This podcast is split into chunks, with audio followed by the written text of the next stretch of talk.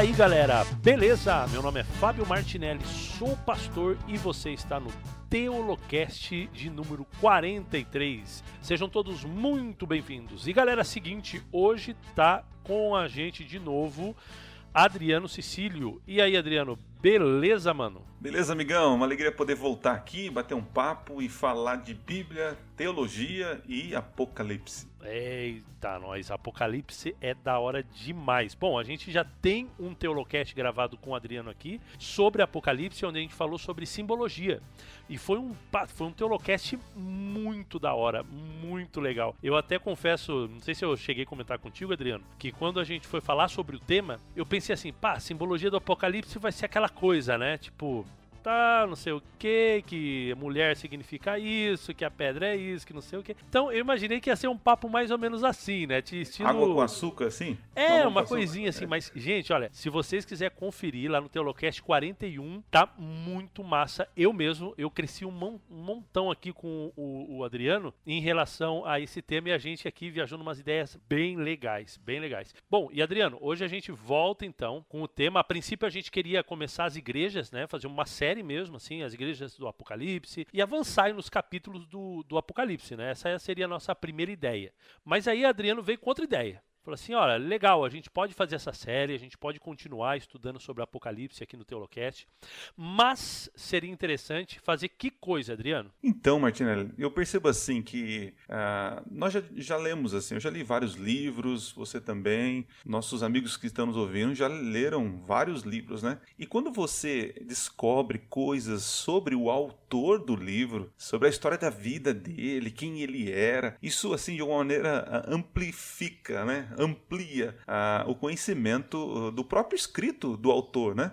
Então eu sugeri essa pauta aí para a gente falar um pouquinho sobre João. E aqui a gente vai ver detalhes que talvez passa despercebido, mas isso vai nos ajudar a compreender o livro, né? O momento em que foi escrito esse livro tão precioso que é o livro do Apocalipse. Show de bola. E cara, você sabe que, bom, Apocalipse, né, é uma paixão, acho que para qualquer teólogo é uma paixão, né? um desafio, na verdade. Né? Então a gente realmente se encanta com o, o livro do Apocalipse.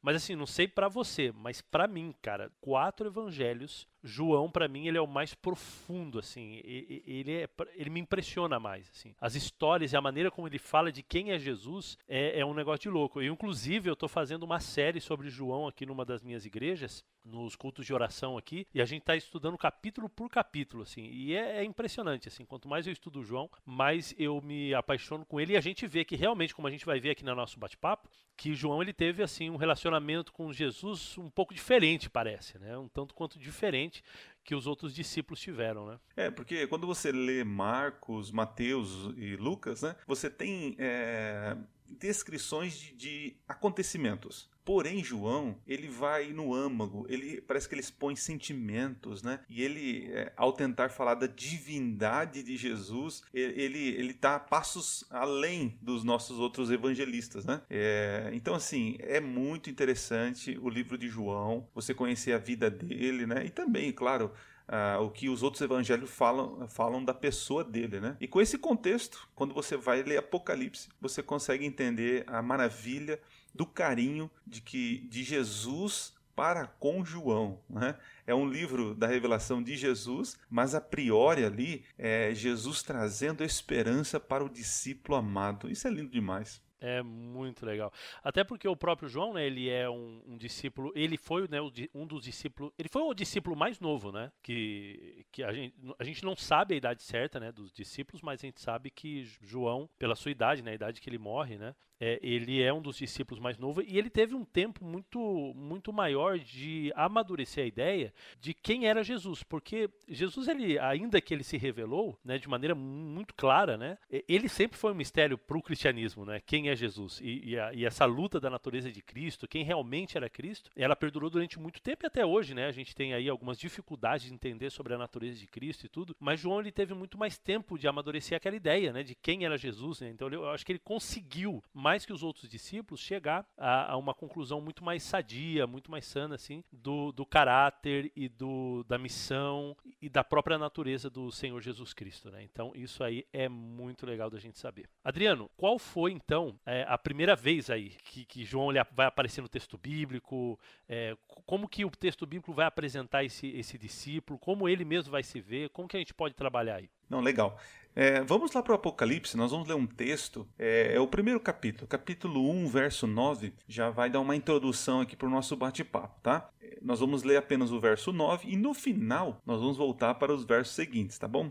Então nós vamos fazer uma viagem é, para o futuro no tempo de João, posso dizer assim, e depois voltar um, po um, pouquinho no passado da história dele. Lá em Apocalipse capítulo 1, verso 9 diz assim, ó: Eu, João, irmão vosso e companheiro na tribulação, no reino e na perseverança em Jesus, achei-me na ilha chamada Patmos, por causa da palavra de Deus e do testemunho de Jesus. Então aqui está descrevendo quem ele é, né? Alguns vão é, vão sugerir que não é o João, o discípulo amado e tal, mas nós, pela tradição e pelos estudos, nós cremos que é o João mesmo, o apóstolo, né? E aqui ele fala ah, que ele é o companheiro na perseverança, né? E, e, ele começa, ele vai falar ali a respeito porque ele está ali na ilha. Mas antes de falar como ele chegou na ilha, vamos agora mergulhar, Martinelli, na vida desse rapaz, né? Vamos entender um pouquinho da história porque esse acontecimento aqui, tentem gravar mais ou menos a data. Esse acontecimento do capítulo 1, verso 9, é mais ou menos 65 anos após Jesus ter subido ao céu. Olha quanto tempo. Você falou aí que ele foi o discípulo que teve mais tempo para amadurecer o, o cristianismo no coração, né? E é verdade. Mas foi o, o, discípulo que mais esperou a volta de Jesus. Olha que coisa interessante. Vamos lá então mergulhar? nessa história, Martinelli? Então, então vamos começar com Mateus. Você que está nos ouvindo aí, tiver a oportunidade de ler, acompanhar com a gente, é, nós vamos ler Mateus capítulo 4, o verso 18. Então nós vamos pegar aqui algumas cenas do evangelho onde descreve aí esse nosso jovem. Né? Em Mateus capítulo 4, a partir do verso 18, diz assim, ó, na minha versão. Eu estou lendo a revista atualizada. Caminhando junto ao mar da Galiléia, viu dois irmãos, Simão, chamado Pedro, e André, que lançavam as redes ao mar, porque eram pescadores. Tudo aí, até agora, nenhuma novidade, mas vamos lá. E disse-lhes, é, disse-lhes, Vinde após mim, e eu vos farei pescadores de homens. Então, eles deixaram imediatamente as redes e o seguiram. Passando adiante, viu outros dois irmãos, Tiago, filho de Zebedeu, e João, seu irmão, que estavam no barco em companhia de seu pai, consertando as redes, e o chamou. E o chamou-os. Então eles, no mesmo instante, deixando o barco é, e seu pai, o seguiram. Claro que o, o Evangelho de Mateus ele é bem resumido, assim como o do Marcos, tal. Então aqui não tem tantas informações, mas está dizendo aqui para nós que eram, é, eram pessoas ali que estavam pescando, eram pescadores. É, no verso 21, passando vi outros dois irmãos, Tiago filho de Zebedeu e João. Percebe que o nome Tiago vem antes de João. Para quem está escrevendo isso, essa informação, ele está dando a ênfase que Tiago era mais velho que João, tá certo? E apareceu outros dois nomes que nós conhecemos, o Pedrão e o André. Tá? Agora, interessante, outro evangelista vai dar uma informação que não está aqui no texto. E isso nos ajuda a entender. Você pode ler para nós, Martinelli? Para não ficar só minha voz de taquara rachada aqui. Marcos 1, do verso 16 ao verso 20. Vamos ver um detalhe a mais aí que o texto nos diz. Legal, diz assim: E andando junto do mar da Galileia, viu Simão e André, seu irmão, que lançavam a rede ao mar, pois eram pescadores. E Jesus lhes disse: Vinde após mim, e eu farei que sejais pescadores de homens. E deixando logo as suas redes, o seguiram. E passando dali um pouco mais adiante, viu Tiago, filho de Zebedeu, e João, seu irmão, que estavam no barco consertando as redes, e logo os chamou. E eles, deixando seu pai Zebedeu no barco com os jornaleiros, foram após ele. Então, aqui você percebe o seguinte: o que, que, tem a mais aí no texto? Fala dos empregados. Então aparece mais um detalhe. Então, assim, João era pescador, irmão do Tiago, Pedrão ali, André tal. Ele, é, eles tinham uma companhia de pesca. Parece uma coisa assim, é, meio. Uh, é pouco, pouca coisa, né? Mas naquela época, ter empregados não era para qualquer um. Então, às vezes a gente tem a imagem, né? De, deles serem, é, serem pobres de Marredeci. Mas não, eles tinham alguma coisa. Né? Agora, lá em Lucas, uh, Martinelli, em Lucas vai, vai falar algo mais interessante ainda. Lucas, verso 5, do 8, Lucas 5, isso? Do 8 ao 11. Eu vou ler aqui na minha versão. Vendo isto, Simão Pedro prostou-se aos pés de Jesus, dizendo: Senhor, retira-te de mim, porque sou, porque sou pecador. Pois à vista da pesca que fizeram, admira, a admiração se apoderou dele e de todos os seus companheiros, bem como de Tiago e João, filho de Zebedeu, que eram o que? Seus sócios. Então João, Tiago, Pedro e André eram sócios. Olha só a empresa deles aí, né? Aqui é o momento daquela pesca maravilhosa, né? Que Jesus fala para eles jogarem a, a, as redes, né? Eles já tinham pescado a noite toda, tal. Então aqui é, Lucas dá essa, essa visão a mais, né? Desse momento especial. Por isso que é, quando a gente lê em Mateus e lê também Marcos, que fala assim, ah, eles largaram as redes e largaram os pa, o, o pai, né? Largaram os funcionários, peixes, o barco e saiu. Mas, mas povo doido. Mas aqui em Lucas é, nos mostra que foi revelado para eles é, esse Cristo do milagre, né? Então, assim, havia um contexto para que eles largassem tudo para seguir Jesus. Jesus deu uma prova, posso dizer assim, de que ele era o Cristo, né? Através desse milagre. Então, assim, a gente já começa a perceber aí vários detalhes, né? João largou tudo porque ele viu em Jesus o Messias, né? Não só por palavras, mas pelo através do milagre. Né? Agora, vamos para um detalhe é, um detalhe interessante sobre João. Agora vamos avançar um pouco na história. Lê para nós, Martinelli, por favor, João, capítulo 3 e o verso 4. Hoje aqui no Teolocast nós vamos ler muito Bíblia, tá? Muito, muitos versos aí para você ver nas escrituras o que a escritura revela sobre João. Diz assim: "Então Pedro saiu com outro discípulo e foram ao sepulcro. E os dois corriam juntos, mas o outro discípulo correu mais apressadamente do que Pedro e chegou primeiro ao sepulcro. Então, parece um detalhe assim simples, né? mas diz para nós que quando a Maria né, teve encontro com Jesus, foi lá e contou: gente, o Senhor ressuscitou. E Pedro falou: não, o pessoal, como assim? Não, ele não está lá no, no, no túmulo. E aí o Pedrão e o João saem correndo. Né? E aí diz o texto que os dois corriam, mas o Pedro ficou para trás. Quem chegou primeiro foi o outro, né? no caso o João. Perdeu, porque o Pedro era mais velho e João era mais novo, por isso que ele correu e chegou primeiro. E é interessante, se você continua a leitura, João, assim, ele não consegue entrar no túmulo, ele não consegue no sepulcro lá. Ele para e fica do lado de fora, espera o, o velhinho do, do, Pedro chegar cansado pra, e ele então entra dentro do sepulcro, né? Então assim, esse texto aqui só mostra para nós, confirma de que João, ele era mais jovem da galera, né? E aqui, Martinelli, deixa eu abrir um, um parênteses aqui, né, para quem está nos ouvindo. Talvez você seja um jovem, né, que goste de podcast e talvez seja desvalorizado por, por alguns por, pela sua idade, né? A Bíblia está repleta de jovens que fizeram grandes proezas em nome de Deus. Né? Não esperaram a liderança da igreja, não esperaram alguém de alguma forma a, apoiar, né? Ele, é, são, são jovens. Por exemplo, a igreja adventista, é, o seu núcleo, né, quando surgiu, eram pessoas de 17 a 21 anos, 23 anos. Então eram jovens. E aqui, dos discípulos, posso dizer assim, dos apóstolos, né? O mais jovem foi o que teve a maior revelação de quem é o Cristo. Né? Olha que coisa interessante né? para gente, a gente observar aí na vida de João. Mas tem mais coisa, Martinelli. Tem mais coisa. Agora nós vamos para, para vamos ver os defeitos de caráter. A Bíblia ela não passa maquiagem nos seus profetas. Tá? E eu vou pedir a tua ajuda aí para você ler Marcos capítulo 3, verso 17. Diz assim, olha e a Tiago, filho de Zebedeu, e a João, irmão de Tiago, aos, quais pôs o nome de Boanerges, que significa filhos do trovão. E aí, Martinelli, lendo esse texto aí, como que era a personalidade desse nosso garoto aí? Pois é, é filhos do trovão, é, aqui talvez no nosso contexto, é, a gente colocaria o apelido deles de pavio curto, né?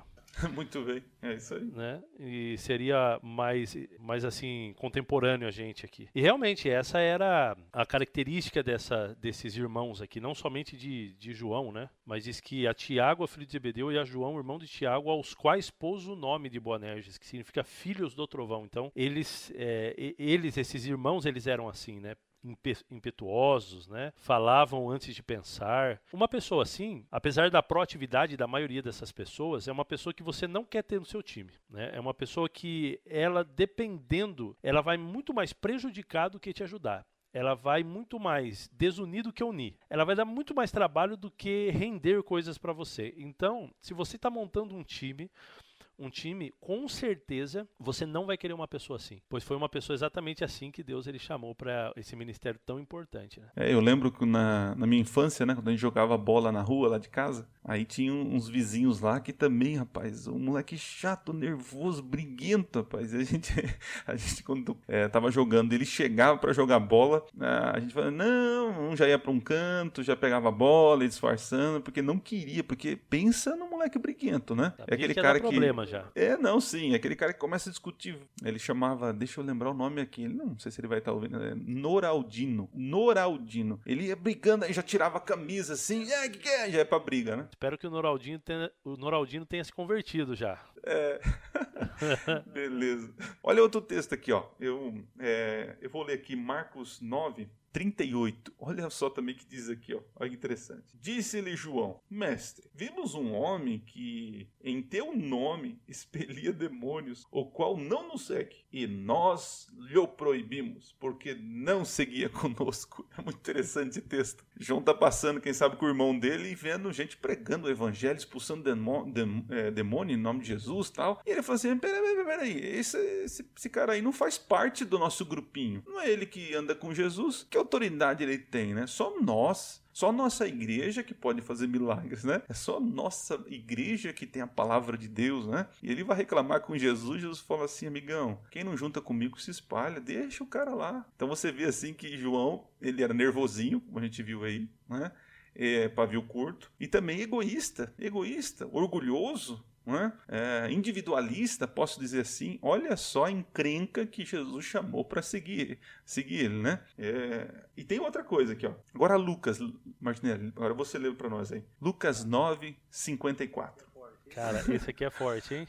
E os discípulos Tiago e João, vendo isso, disseram: Senhor, queres que digamos que desça fogo do céu e os consuma, como Elias também o fez? Então, imagine só, é aquele momento que eles estão na Samaria lá, né? E aí todo mundo olhando de rabo de, de olho, né, para Jesus e os discípulos, né? E aí João toma as dores, né? Senhor, né? Manda fogo. Interessante, ele, ele acreditava que Jesus poderia, né? Assim como Elias mandou cair fogo do céu, né? Jesus também teria esse poder, né? E, e, aí, e aí a gente percebe, né, que João não pensava no próximo. Impaciência, isso. né? Não, e não só isso, né? Mas uma impaciência, assim, tremenda, né? Tipo, não, não, não espera duas vezes para poder condenar, para poder. E é um defeito de caráter muito complicado, né? Muito complicado. A gente, como pastor, é, eu acho que o Adriano ele comparte comigo essa, essa ideia. É, Existem pessoas que são, e a gente tem esse tipo de gente no nosso meio, que são pessoas extremamente difíceis. Pessoas bem. E existem até pastores que são assim, né? É, pessoas assim, pastores bem complicados, que têm assim um pavio muito curto, tem uma, uma forma de reação assim bem difícil. E está aqui um, um, grande exemplo também, né? Não só é, para quem é jovem, como o Adriano falou, mas para aquelas pessoas né, que se sentem incapazes por causa dos seus próprios pecados, dos seus próprios defeitos. Então, essas pessoas elas precisam saber que Jesus te chamou também. Jesus te chama com seus defeitos, com seus problemas. Né? A gente não pode é, descartar pessoas, né? dizer assim, você não serve. Né? Algumas pessoas, na verdade, necessitam ficar aí os seus é, 40 anos no deserto cuidando de ovelha para poder se preparar. Algumas pessoas precisam passar por algumas reformas, é verdade, né? Todos nós precisamos, na verdade. Mas a verdade é que Deus ele nos usa ainda aqui com os nossos defeitos, né? E a gente vai ver, né, essa transformação na vida de João de maneira bem clara e impressionante. É, o interessante é que não foi nesse momento que Jesus uh, dá a revelação para ele, né? Não é nesse momento que ele escreve o livro. Ele estava num momento de transformação. E talvez aqui você que está começando a sua caminhada com Deus, e talvez você não tenha vislumbre de quem é o Cristo, das intenções de Deus para a tua vida, é porque Deus está trabalhando no teu coração, né? É, tem gente que chega, senta na, na janelinha, né? Quer dar tchau, né? Como alguns falam, né? Então, assim, há um, a, a vida cristã é uma vida de caminhada, né? É uma vida de, de transformação no espírito. E foi o que aconteceu com o nosso jovem João, né? Martinelli, quando a gente lê o livro de João, né? É, ali a gente encontra sete sinais. E aqui é uma coisa interessante, né? João não fala nem milagres, né? Ele usa a palavra sinais. É, nos evangelhos, tanto de Marcos, de Lucas e de Mateus, você vai ver os evangelistas é, descrevendo os milagres de Jesus é, tocando. Jesus toca, Jesus fala, enfim, ele, ele usa alguns instrumentos, como o barro, a saliva para curar as pessoas, né? Mas João, ele quer dar tanta ênfase na palavra poderosa de, de Jesus, porque a, ele até inicia o livro fazendo um paralelo lá com o Gênesis, né? Sobre a palavra. Jesus é a palavra de Deus. A, a palavra traz vida, né? Então, nos sinais que ele aponta, que são sete, na verdade, até no próprio livro dele, lá no capítulo 21 de João, ele diz que havia muitos outros sinais, né? Que se fosse escrever, não caberiam nos livros do mundo, né? Uma baita de uma hipérbole. Mas ele, ele separa sete sinais que Jesus opera só com o poder da palavra, né? Então, assim, isso é importante para nós. Para nós que estamos aqui tentando construir a imagem de João, a gente vê o seguinte: João ele foi transformado pela revelação de quem era o Cristo. E você precisa ser é, transformado pela revelação de quem é o Cristo, né? Nós somos transformados pelo aquilo que a gente contempla, né? E João, ele levou a sério isso aí, Martinelli. Ele prestou atenção dos, dos detalhes, né? Por exemplo, lá no, no primeiro milagre, que ele fala, o sinal que ele fala, é a transformação de água em vinho. Né? E aqui tem, um, tem alguns detalhes importantes, mas João estava junto com Jesus numa festa, né? e às vezes é muito difícil para muitas pessoas imaginar Jesus se alegrando numa festa. Né? Claro que ele não estava num pancadão de funk, né? não estava ali. Ou talvez poderia estar, né? né? só não fazendo o que os outros fazem. Enfim, é um outro assunto aí. Mas João estava ali com ele, e João viu que a alegria havia acabado, e Jesus então é, traz novamente alegria, né? dando ali sabor através do suco ali do vinho. Depois nós temos aí, ele, ele fala sobre, no capítulo 4, a cura de um funcionário do rei. Ele fala o, o a outra cura, o terceiro, né? a cura do o paralítico de, de Betesda, Betesda. Tem a multiplicação dos pães. Depois nós temos é, Jesus caminhando pelas águas. Imagine só, ele contemplou isso, Jesus, um ser físico, caminhando sobre as águas. E aí temos aí o sexto milagre, né? a cura de um cego de nascença, que é algo extraordinário, que a gente não tem relatos a não ser aí nos evangelhos. E finalizando, né, a, o milagre dos milagres para João, que é a ressurreição é, de Lázaro. E aí, Martinelli, esses sinais convencem alguém de que Jesus é o Cristo? O que eu acho mais impressionante, assim, é como que João ele conseguiu captar a, as coisas que Jesus estava dizendo, ensinando e fazendo. Porque, é, de fato, como você falou, ele não chama e isso chama a nossa atenção, né? Ele não chama os milagres de Jesus de milagres, ele chama os milagres de Jesus de sinais. O que, que é um sinal? Um sinal ele não é a coisa em si mesmo. Um sinal ele é algo que representa outra coisa. Então você está mostrando algo, mas querendo ensinar uma outra coisa. E essa outra coisa, que é a realidade em si, ele é muito maior, ela é muito mais impressionante e ele é muito mais profunda do que o sinal em si mesmo. Então quando ele olha Jesus e ele percebe que Jesus está fazendo um milagre, ele não vê ali apenas uma, é, uma, uma revelação sobrenatural do que Jesus pode ou não pode fazer. Ele está vendo por detrás disso daí um ensinamento. Ele está vendo por detrás disso daí uma forma de Jesus estar tá gritando para as pessoas, dizendo: Olha, eu sou o Messias prometido, eu sou aquele que que as escrituras estão falando. E, então eu acho isso daí bastante impressionante, bastante profundo, interessante. Tanto é que a maioria dos milagres é, que é relatado aí dos, dos sete milagres que é relatado no, no livro de João, é, ele termina falando, né, que e os presentes, né, ou as pessoas presentes creram em Jesus. Né, ou a pessoa que recebeu o milagre, né? E essa pessoa creu que Jesus é o Cristo. Então ele consegue entender que o, o, o milagre ele em si mesmo não, não, não era por causa da própria pessoa em si mesmo, ainda que beneficiasse a própria pessoa. Tanto é que Jesus ele não curou todo mundo, né? Jesus ele não expulsou todos os demônios. Jesus ele foi embora. Né? Seria, se a gente olhar do ponto de vista humano, né? Talvez seria melhor Jesus não ter subido ao céu, mas ficado aqui e curando a galera, né? E pregando o evangelho e continuar a sua obra agora ressuscitado, glorificado e, e, e, e enfim. Mas o, o João ele havia entendido, o milagre não é o fim em si mesmo, senão que o milagre ele é a explicação de uma outra coisa, ele é o sinal de uma outra coisa muito maior. E essa coisa era o próprio Cristo como a, aquele que havia de vir, aquele que havia de sofrer, aquele que havia de morrer e depois ressuscitar. É, imagina, tem, tem momentos assim, por exemplo, João viu todos esses sinais, né? Mas assim, um ponto crucial Está lá em, em, Marcos, não, Mateus 17, é o momento em que Jesus chama lá o Pedro, o Tiago, né? E o João, e eles vão lá para o monte. Né? É o momento em que Jesus aí começa a orar, e eles estão lá, os quatro, no monte, e aí Jesus agora, é, gente, deve ter sido uma, uma cena uh, maravilhosa, porque a reação de Pedro, né? Você pode ler depois lá. Pedro fica tão encantado e começa a olhar para Jesus. Jesus começa a transfigurar, ou seja, a divindade de Cristo começa a ser, ser, ser saltada para fora, né? A glorificação, né? É um momento de intimidade com Deus e que João teve o privilégio de ver, né? E aí quando eles olham para o céu, tem dois heróis da fé lá, né? Tá lá Moisés e Elias conversando com Jesus, né? E deve ter sido um papo muito interessante, tipo assim, né? Jesus continua, morre. Porque se você não morrer, não pagar o preço do pecado, eu e o Elias aqui, né, Moisés, talvez dizendo, né, nós vamos ter que descer.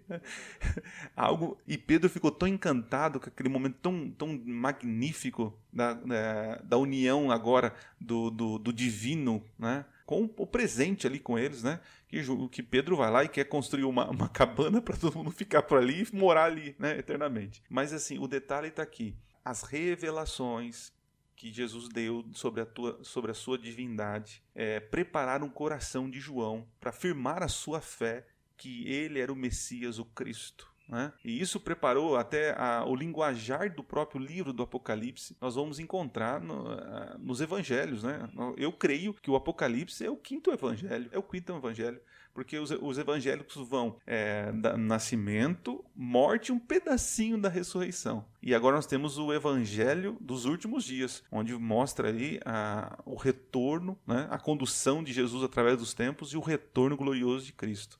Fenomenal. Agora, Martinelli, não foi só é, coisas boas que aconteceram com João no seu ministério com Jesus, né? Ele teve um momento também que ele viu o mestre dele passar assim uma situação muito triste, né? Em dois momentos eu separei aqui, né? Em Marcos 14, Jesus ele chama os três novamente, né? Para poder orar com ele, né? Jesus estava passando um momento assim como humano, assim como é, no monte é, da transfiguração, o divino ele estava sobressaindo, lá no jardim do Getsemane, o lado humano de Jesus estava também tomando conta, porque ele estava com medo com, da morte, do inesperado, né? Que coisa interessante, né? E João estava nesses dois momentos, tanto na glória dele, né, ali no monte, e agora no jardim, onde ele está ali com extrema angústia, né? E o mestre chamou ele para.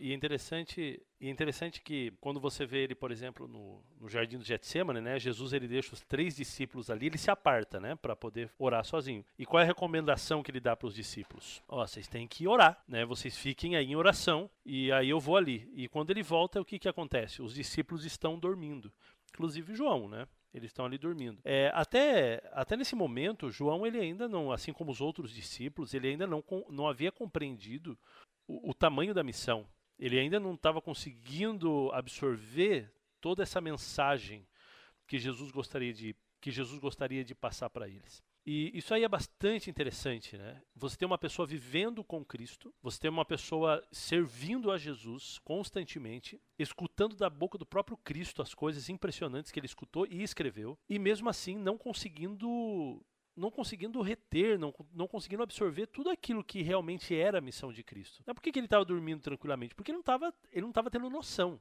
Se ele tivesse noção, ele ia estar tá muito angustiado tanto quanto Cristo. Ele ia estar tá tão preocupado tanto quanto Cristo. E isso é uma verdade tão profunda que no capítulo 5 de Apocalipse, você vê jo João chorando copiosamente porque não tem ninguém sentado no trono. Porque agora ele entende todas as implicações de não ter alguém no trono. Agora ele entende, ele, ele vê o, o panorama geral da situação, ele sabe, da, é, ele se preocupa por isso. Mas nesse momento não. Nesse momento ele dorme tranquilo, porque ele não sabe. Então isso daí é muito lindo, né? Você. E, e é uma lição, eu acho que pra gente também, né? Essa nossa autossuficiência, muitas vezes, que era a autossuficiência dos discípulos, né? De ter tudo sob controle, né? Pedro, né? Sempre dizia: Não, Senhor, pode ficar tranquilo, né? O Senhor nunca vai pra morte, porque eu nunca vou deixar. Ou seja, está todo, tudo sob controle, né? Então, às vezes, a gente também pensa que a gente tem Deus sob controle. Né? A gente imagina que a gente tem toda a situação sob controle. A gente imagina, olha, já sou adventista já, ou crente há, há 20 anos, há 30 anos. Né? Eu tenho experiência suficiente para ter as coisas sob controle, né? a vida espiritual. E de repente vem Deus e às vezes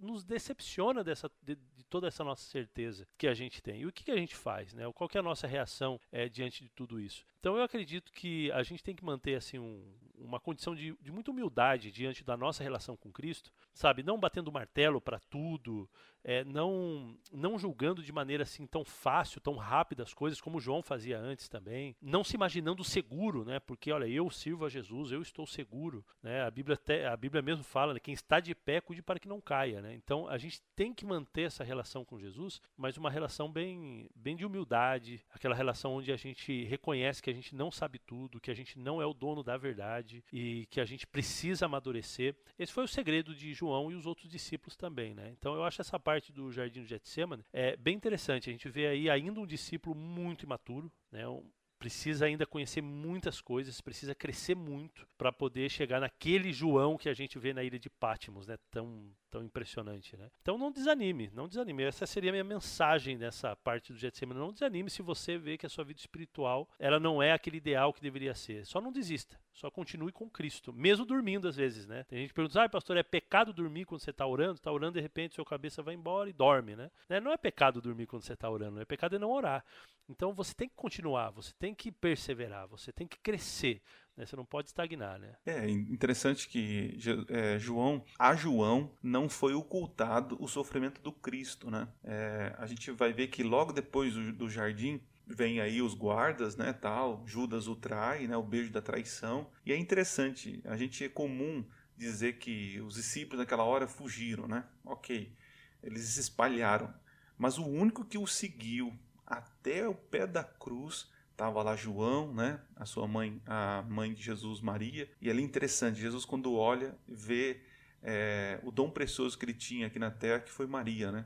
E aí ele pega, olha para João, fala assim: Eu vou entregar é, Maria, minha mãe, aos cuidados daquele que não me abandonou. Olha que privilégio. E João, a partir do momento que ouve Jesus dizer assim, ó, mulher, esse aí, ó, é o teu filho, né? E João então começa a cuidar, ele recebe esse, esse, essa incumbência, né, de cuidar da mãe. Né? Os evangelhos não falam, né? Mas com certeza João é, cuidou de Maria até o fim, né? É, muito bem. Passado isso daí, Martinelli, agora nós vamos começar a ver o seguinte. Quando Jesus ele ressuscita, ele então tem aí um, um, um, dos encontros, um dos últimos encontros com Jesus, é, com os discípulos, né? E tá lá no capítulo 21, nós vamos ver ali que é, João agora é chamado do discípulo amado, né? Era chamado também tanto na ceia, né? Quando uh, Jesus fala que alguém vai trair ele, né? Pedro até pergunta para João, né? Porque João está próximo de Jesus, né? Interessante isso. João ele está ali aconchegado, né? O texto diz aconchegado aos ombros de Jesus, no colo ali, é, porque estavam sentados à mesa, né? E João está pertinho do mestre. Ele quer ter todos os detalhes do mestre, né? E antes na, na ceia ele é chamado discípulo amado e também é, quando Jesus ele vai é, conversar com Pedro publicamente, né? Quando ele fala, tu me amas, Pedro, tu me amas, né? E aí o Pedrão fala assim, ah, tá, mas eu te amo, mas e esse daí? Né? Ele fala sobre, apontando para Jesus, né? Aí Jesus fala assim, se eu quiser que esse sobreviva até o fim, né? Não é problema seu, Pedro, me segue. E é interessante isso, né? Pedro, ele foi martirizado e aquela profecia que talvez Jesus não não profetizou, mas era um desejo de, de, de Jesus que João sobrevivesse, né? Ele, João foi o único apóstolo, né, que morreu de morte morrida, né?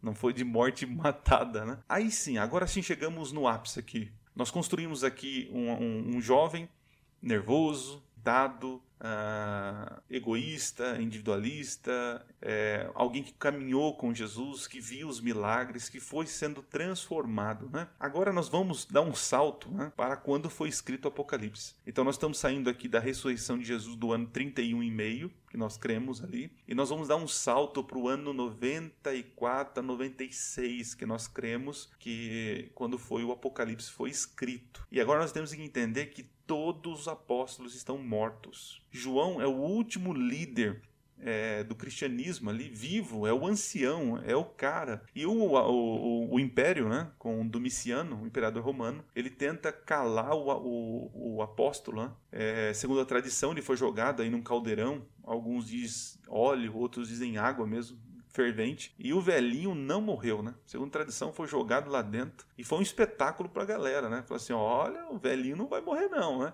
Saiu enrugado do mesmo jeito que entrou, tava velhinho, tadinho. E aí eles pensaram assim: puxa vida, não podemos. É, se nós matarmos eles agora, ele vai virar um mártir. Né? Assim como o Cristo deles foi martirizado e deu esse monte de, de cristãos espalhados aí, vai ser pior. Então vamos abafar, vamos calar esse, esse líder, né? E é onde ele é levado agora para a ilha. E chegando na ilha, Martinelli, a gente tem que entender assim que agora não, é um velhinho, cara.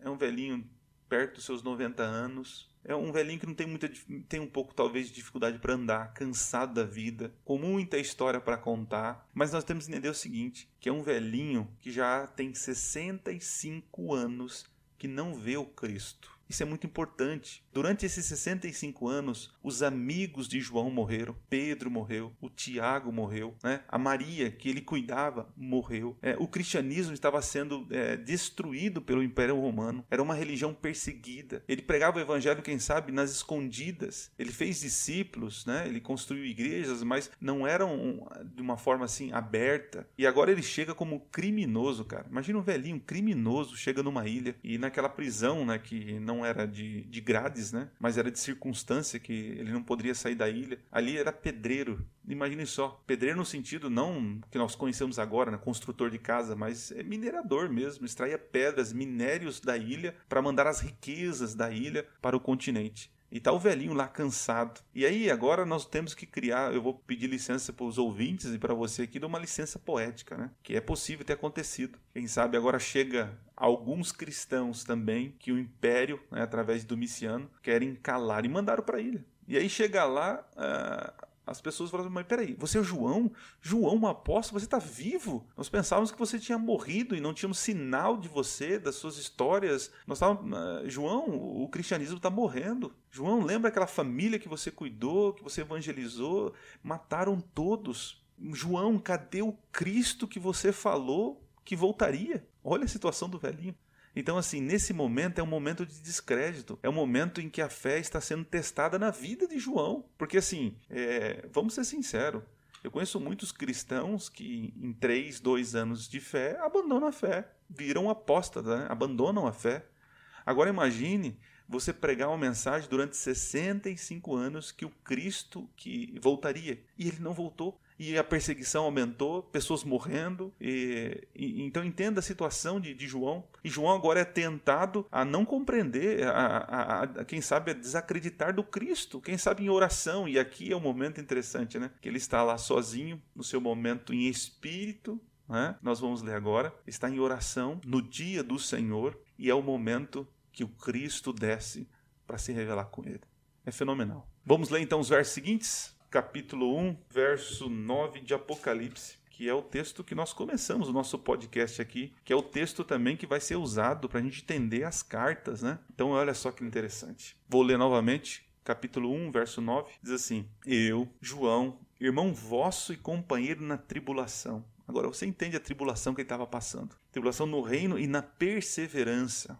Um homem de 90 anos perseverando na fé. Perseverança em quem? Em Jesus achei-me na ilha chamada Patmos por causa né, da palavra de Deus e do testemunho de Jesus. Ele foi lançado lá pela fé dele. Não foi porque ele era um marginal, porque ele era um caloteiro, ou porque ele estava conspirando contra o reino de uma reforma revolucionária, né, de uma ideologia. Não, era por causa da palavra de Deus e do testemunho de Jesus. E aí o verso 10 diz assim: Achei-me espírito no dia do Senhor e ouvi por detrás de mim grande voz como de trombeta, dizendo o que vês escreve em livro e manda a sete igrejas: Éfeso, Esmirna, Pérgamo, Tiatira, Sardes, Filadélfia e Laodiceia. Voltei-me para ver quem falava comigo, e voltado vi sete candeeiros de ouro, e no meio dos candeeiros um semelhante ao filho do homem, com vestes talares e cingido à altura do peito, com uma cinta de ouro. A sua cabeça e os cabelos eram brancos como alva lã, como neve, os olhos como chama de fogo, os pés semelhante ao bronze polido, como que refinado numa fornalha, a voz como voz de muitas águas. Tinha na mão direita sete estrelas, e da boca saía-lhe uma afiada espada de dois gumes. O seu rosto brilhava como o sol na, na sua força. Quando o vi, caía a seus pés como morto. Porém, ele pôs sobre mim a mão direita, dizendo: Não temas, eu sou o primeiro e o último, aquele que vive. estive morto, e eis que estou vivo pelos séculos dos séculos, e tenho a chave da morte e do inferno. Escreve, pois as coisas que vistes, e as coisas que são, e as coisas que hão de acontecer depois.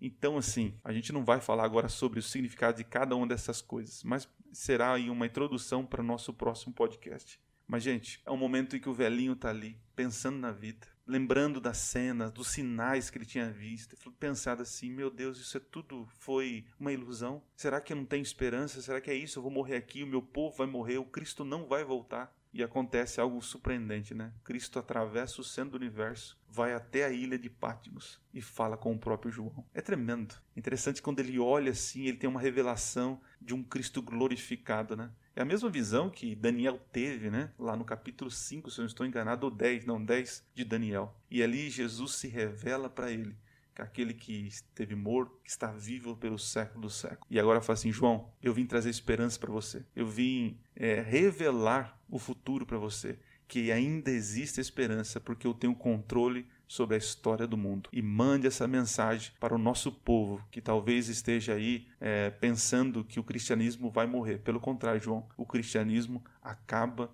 de começar, acaba de renascer com esta revelação. Tremendo. Show de bola, caracas.